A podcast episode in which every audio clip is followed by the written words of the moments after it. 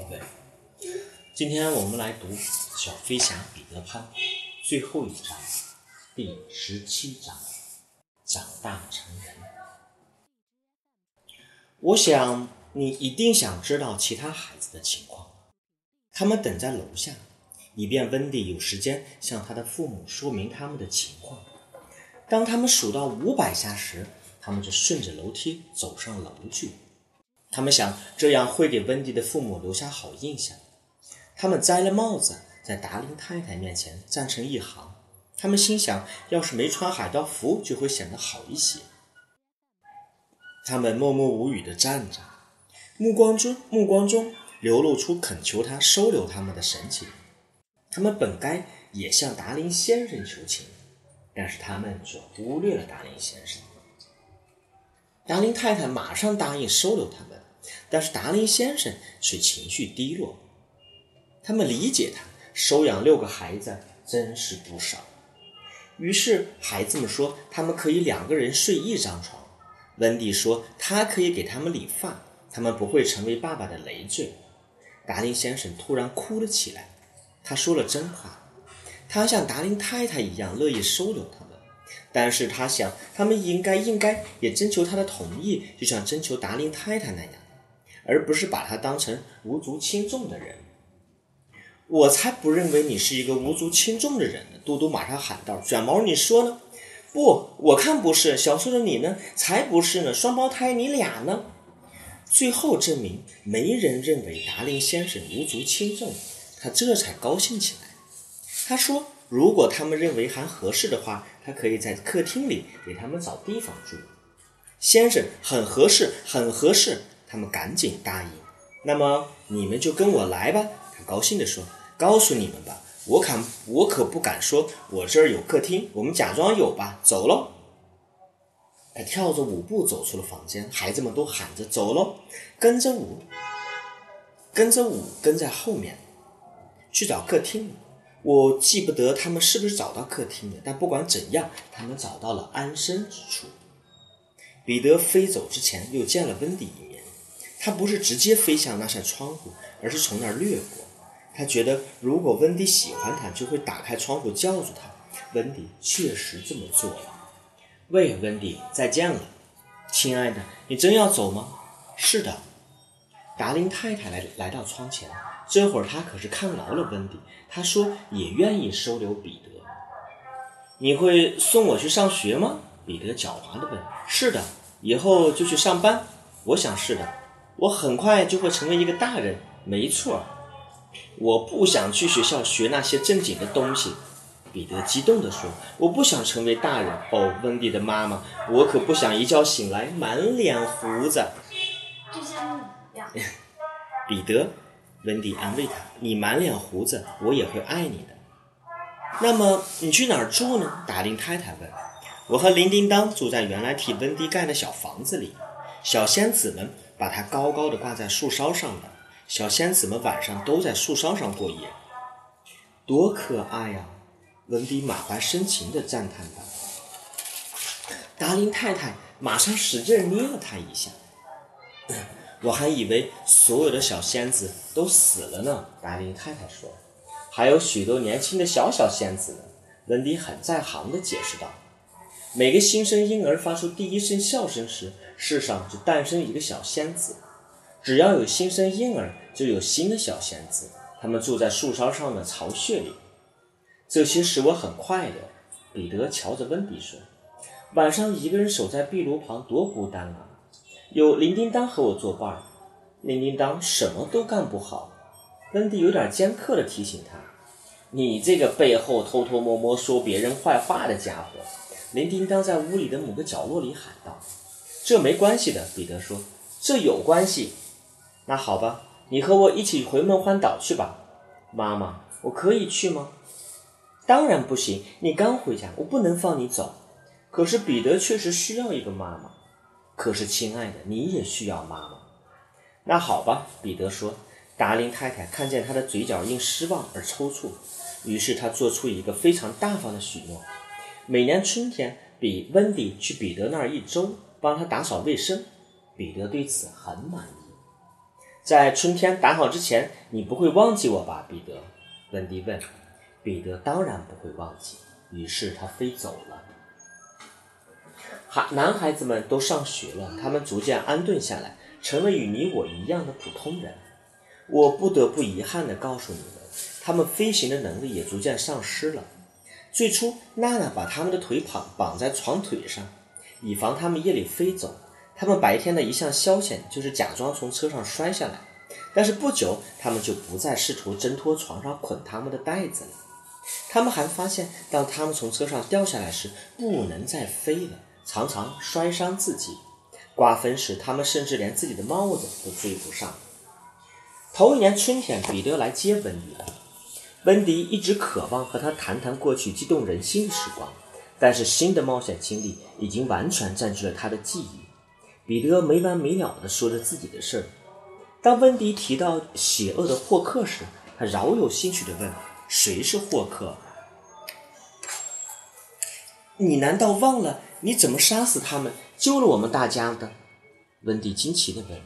我一杀了他们，就把他们忘了。”彼得漫不经心地说。温迪痛苦地发现，这漫长的一年对彼得来说，就好像仅仅是过了一天，而对他来说，其实却是一年长久的思念。但是，彼得仍然像过去一样迷人。他们在树梢上的小房子里一起愉快地进行了扫除。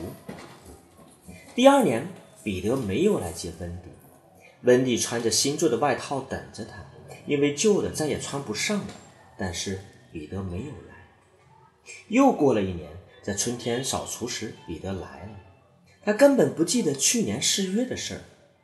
这是温蒂作为女孩子最后一次见到彼得。有好一阵子，他不想再年复一年为彼得而苦恼。粗心的男孩子始终没有露面。他们再次相遇时，温蒂已经结婚了。彼得对他来说已微不足道。温迪已经长大成人，所有那些男孩子都已长大成人，并且有了工作，所以也不必再多说了。你也许会看见双胞胎和小比肩卷毛去上班，胳膊下胳膊下夹着提包和雨伞。迈克尔当了火车司机，小瘦子娶了一个贵妇人，因此有了爵位。你看见那位头戴假发走出铁门的法官了吗？那是嘟嘟。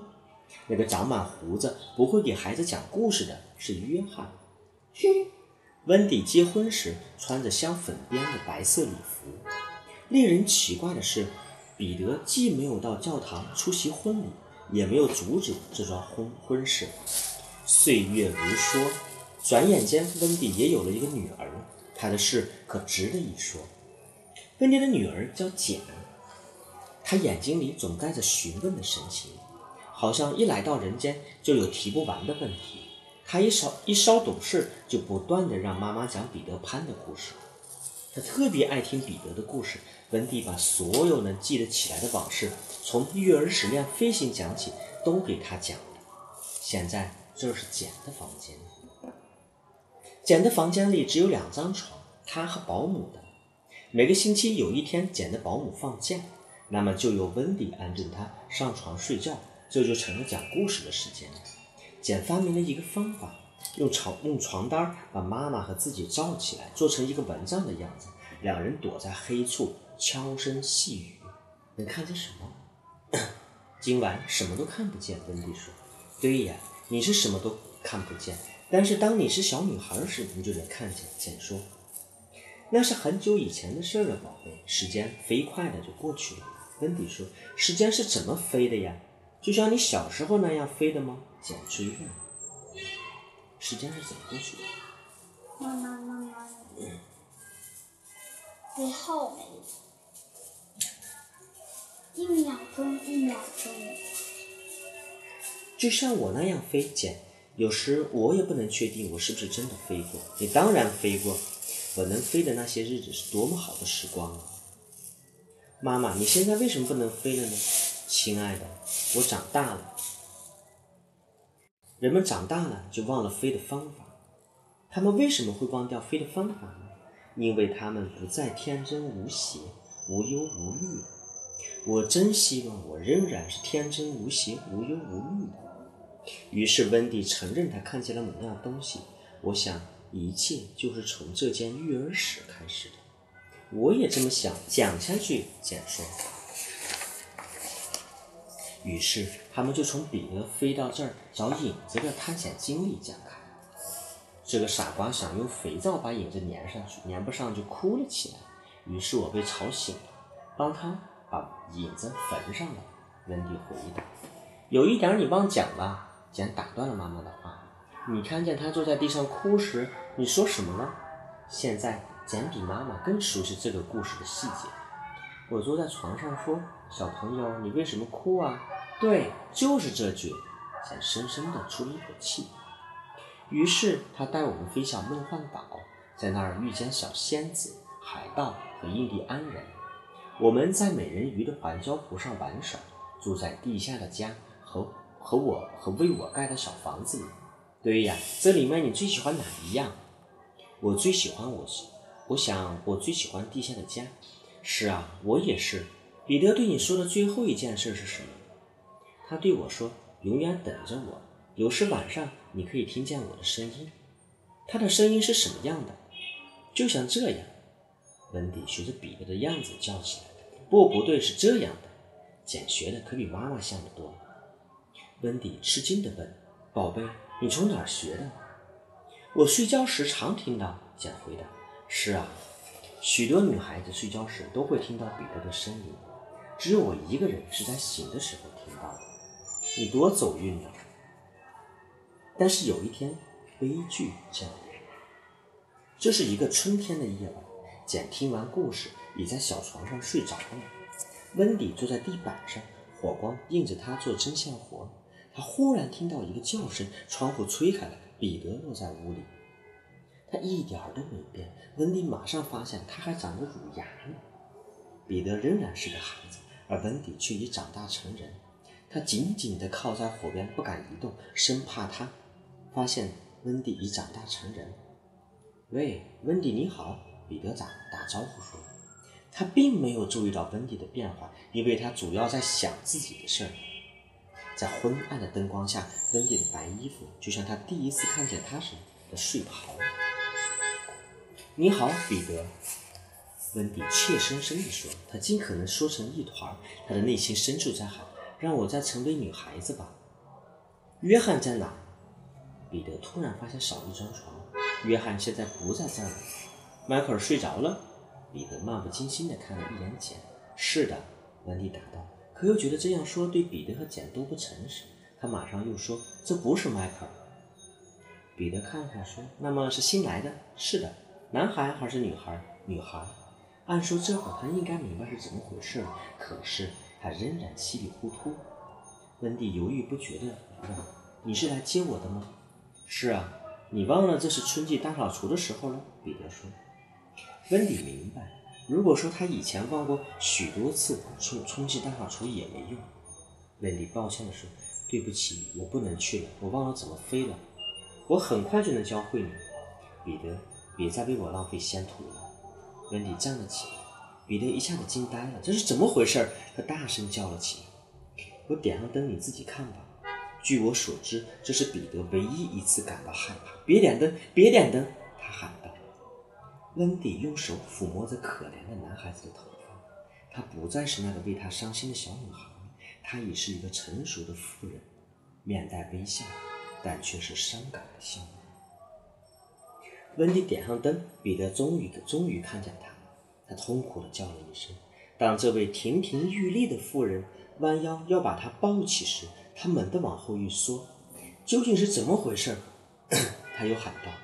他只好告诉他实情：“彼得，我已经长大了，我已经二十几岁了，我很久以前就长大了。”温迪说：“可是你发过誓不长大的。”我没办法呀，我已经结婚了。